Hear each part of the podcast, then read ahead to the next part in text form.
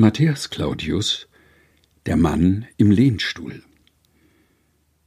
Saß einst in einem Lehnstuhl still ein vielgelehrter Mann, und um ihn trieben Knabenspiel und sahen ihn gar nicht an.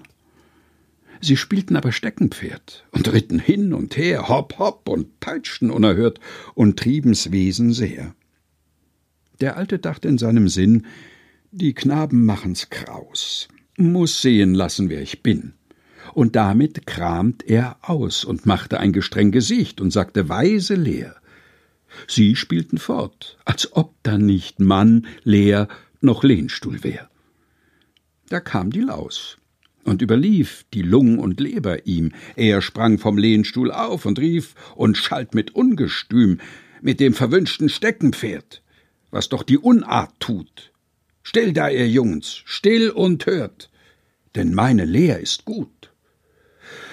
Kann sein, sprach einer, weiß es nit, geht aber uns nichts an. Da ist ein Pferd, komm, reite mit, denn du bist unser Mann. Matthias Claudius Der Mann im Lehnstuhl gelesen von Helge Heinold